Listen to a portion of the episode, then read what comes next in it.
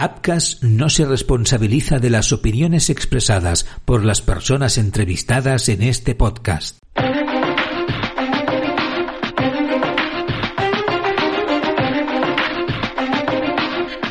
Apcas.com presenta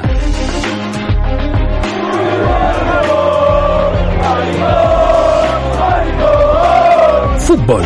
Homofobia en silencio. Episodio 4. Las marcas y representantes. ¿Qué supondría para el fútbol la salida del armario de un futbolista? ¿Por qué el proceso es tan delicado en uno de los deportes más globales del mundo? Sin duda, el fútbol marca la agenda deportiva en España y en gran parte de los países más desarrollados del mundo. Se antoja complicado, por lo tanto, no comprender por qué no puede haber jugadores gays en un sector tan abierto y diversificado, donde hasta la política y deporte conviven.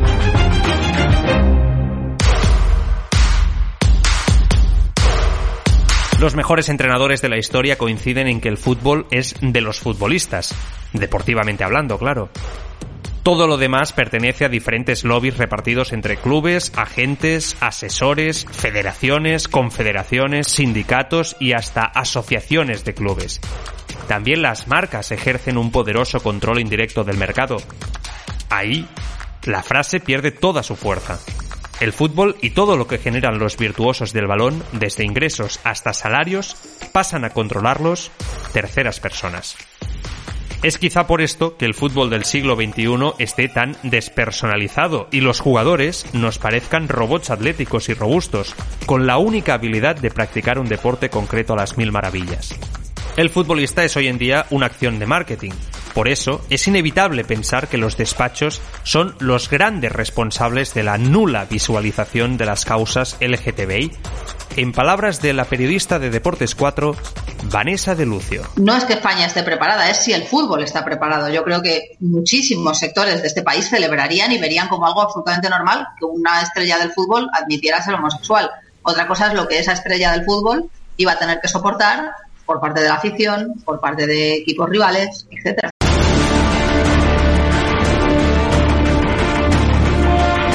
En el episodio anterior repasamos la incidencia de los clubes en la temática de este documental. Como en prácticamente todos los debates que genera la homofobia en el fútbol, los testimonios se dividieron en base a dos bandos, a partir de la opinión y experiencias de cada uno de nuestros protagonistas. Pero, ¿qué hay de los agentes? aquellas personas que conviven día a día con el futbolista, los únicos fuera del entorno familiar que llegan a conocer al humano y no al profesional. Algunos incluso acaban siendo amigos. ¿Cuál sería su consejo si un día su representado le expresara su deseo de salir del armario, de convertirse en ese referente que tantos sectores LGTBI reclaman en el deporte rey? José María Minguella, mítico exagente español, ya nos ha desvelado que ha conocido jugadores homosexuales a pesar de que, según él, jamás tuvo la oportunidad de representar a ninguno de ellos. Pero, ¿qué le recomendaría si hubiera sido el caso? Si el chico el jugador quiere que se sepa, que normalmente en el mundo del fútbol no es el caso, pero si fuese que sí, se tendría que buscar la manera de que de forma normal y natural esta condición llegase a conocimiento del gran público y de la prensa. Si no es así, lo que hay que hacer es vivir con discreción y ya está. Y, que él se dedique a su profesión, que entrene cuando tiene que entrenar, que, que, viaje con los compañeros, que coma, que tal, que no sé qué, que, ya está. Todo normal. Todo, es que hay que darle el aire de normalidad, no de anormalidad. Yo esto no estoy de acuerdo en esto. Es decir, el hecho de que estemos hablando ahora de esto ya le damos un aire de excepción que yo creo que no es el que tiene que tener.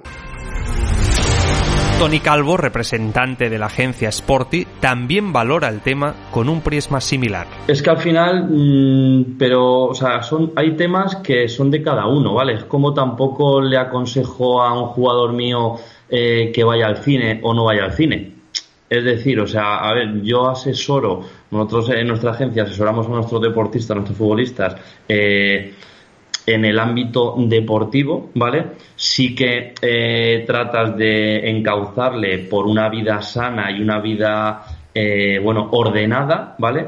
Pero igual que a un jugador no le digo eh, qué tiene que hacer con su esposa o con su novia, pues tampoco le diré qué tendrá que hacer con su novio o con su pareja. O sea, al final, eso mm, creo que es que no está dentro de nuestra de nuestra labor de asesoramiento deportivo. O sea, es que al final el jugador te, te, pregunte o tal, pues al final el jugador tiene que hacer lo que, lo que él quiera. Si eso es un aspecto que, que él se siente mal y, se siente reprimido, como tú dices, yo evidentemente claro que le aconsejaría que diera el paso. Sí, al final cada uno eh, tiene que estar a gusto con lo que hace y sentirse libre. Entonces, si su pareja sea un hombre o sea una mujer y a él tiene que le apetece ir por la calle o ir a cenar o ir al cine con su pareja, pues evidentemente claro que le aconsejaría que lo que lo hiciera y que le diera normalidad, porque al final insisto lo mismo, cuando al final le damos normalidad a cualquier asunto, la palabra propia lo dice, o sea, se considera algo normal. Ahora, cuando intentamos esconder las cosas es cuando, pues, pues la sociedad intenta rebuscar esas cosas que escondemos. Entonces, cuanto más normalidad le demos a todo, creo que, que sería mejor para todos.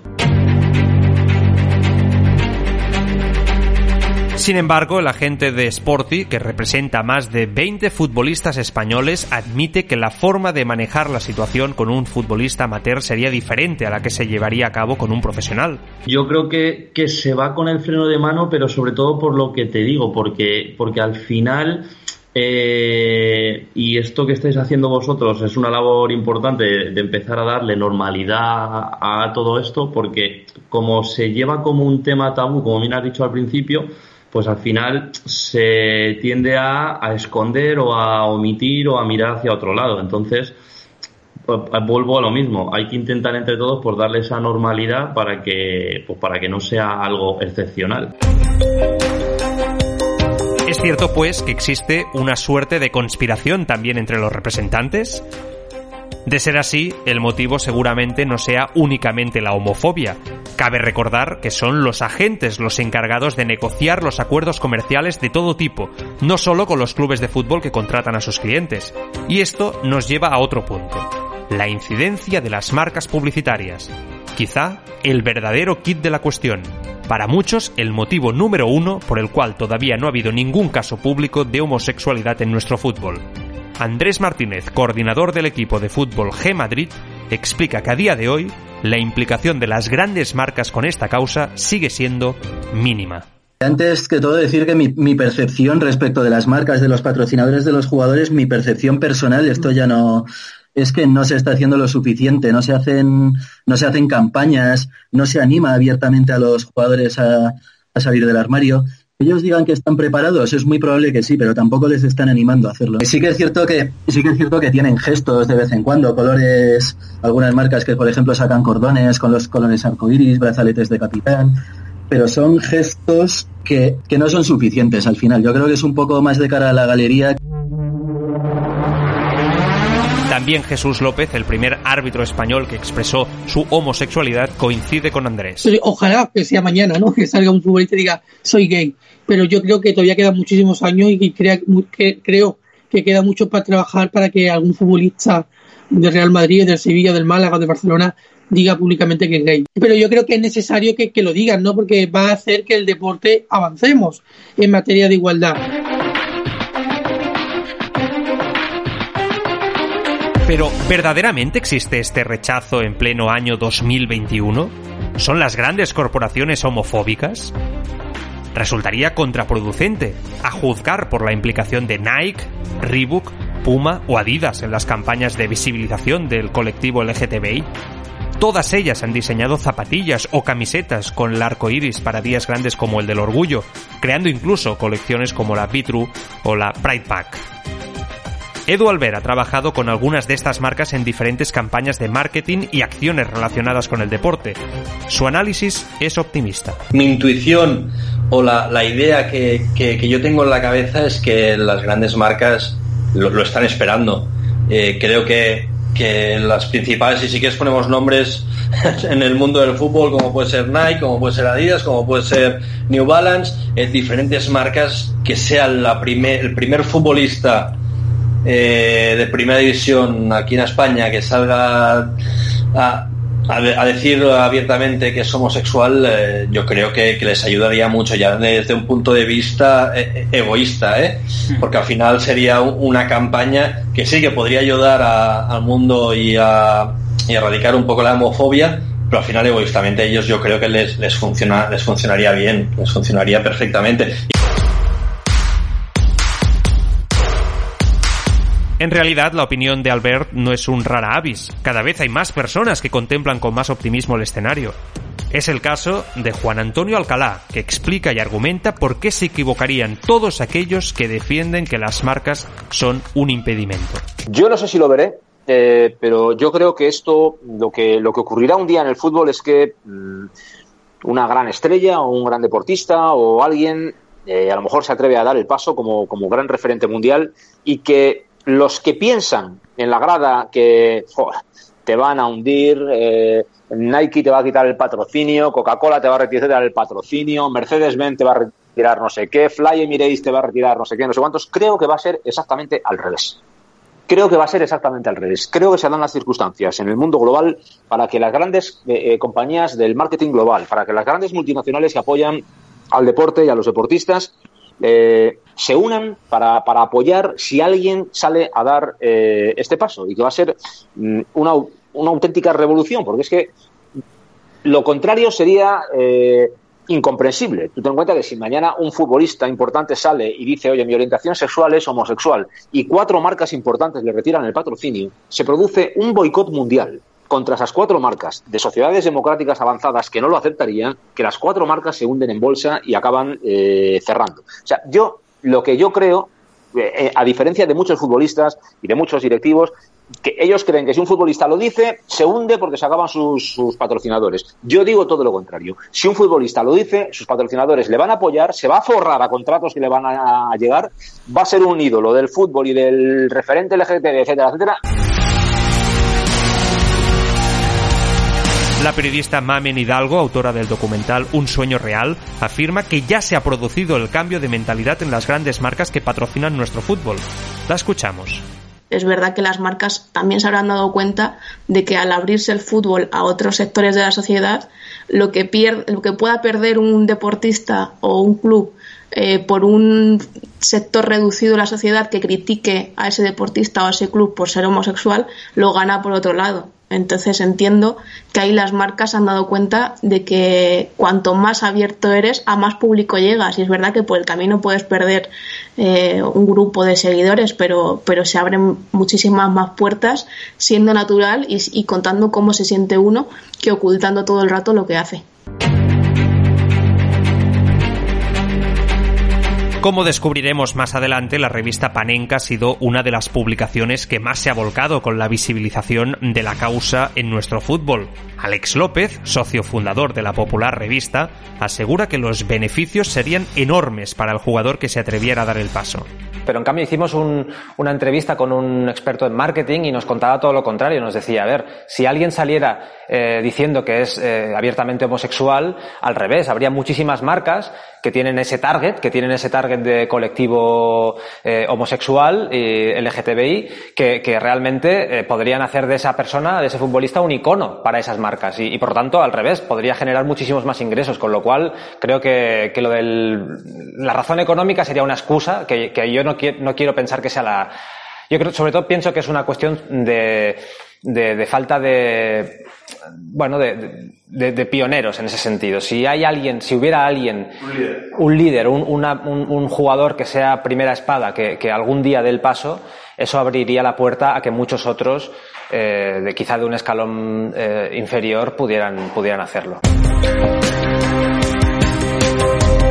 En esta problemática existe otro enfoque hay quien piensa que las marcas no solo deben posicionarse, sino que deben ayudar al futbolista a dar el primer paso. Tienen que ser quienes inicien el proceso. Pero según el experto Edu Albert, la realidad es bastante diferente. Yo creo que, están a la espera. No, creo que sea la marca, porque al final yo creo que es, más el, futbolista que, que exprese abiertamente su condición sexual sin reprimirse y la marca le acompañará en el proceso al final, evidentemente, se, lo, vestirían de una manera que no, no acompañará solo al futbolista, sino todos aquellos futbolistas que quisiera mostrar abiertamente su condición sexual, pero no creo que fuera la marca quien fuera a buscarlo, sino que acompañarían una vez el futbolista hubiese expresado su condición. Sí, pero ellos no provocan el conflicto racial, sino que se aprovechan una vez ha habido el conflicto racial. O sea, es decir, cuando ha habido la agresión, se, se adhieren con una campaña. Cuando un jugador expresa abiertamente su condición sexual, eh, las marcas apoyarán eh, esta decisión, pero ellos no creo que la provoquen de por sí. Y volviendo a los representantes, en este ámbito también cunde el optimismo. Tony Calvo, representante de Sporty, cree que el primer impulso será el más importante. Hombre, yo creo que al final eh, esto están esperando todos, en el sentido de cuando algo, o sea, el primero que lo haga va a ser la novedad, entonces va a ser el boom para todos y evidentemente la marca deportiva o el sponsor de ese jugador, pues evidentemente se va, entre comillas, por decirlo de alguna manera, de aprovechar de ese impulso. Entonces, evidentemente, yo creo que eso puede ser importante para esa marca que, ese futbolista que, le representa, pues, pues dé ese paso. Eso está claro. Cuando algo es nuevo, pues, pues bueno, pues dará, dará bastante publicidad y bastante que hablar, eso seguro.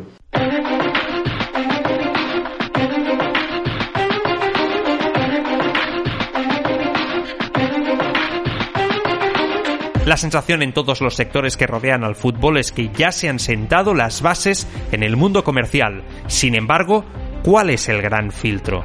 ¿Por qué continuamos con cero casos? El escenario, por cierto, es muy diferente en el fútbol femenino. Allí ya existen iconos, campañas y referentes, a pesar de que los casos tampoco son muy numerosos. En el próximo episodio descubriremos la dolorosa comparativa entre ambas realidades.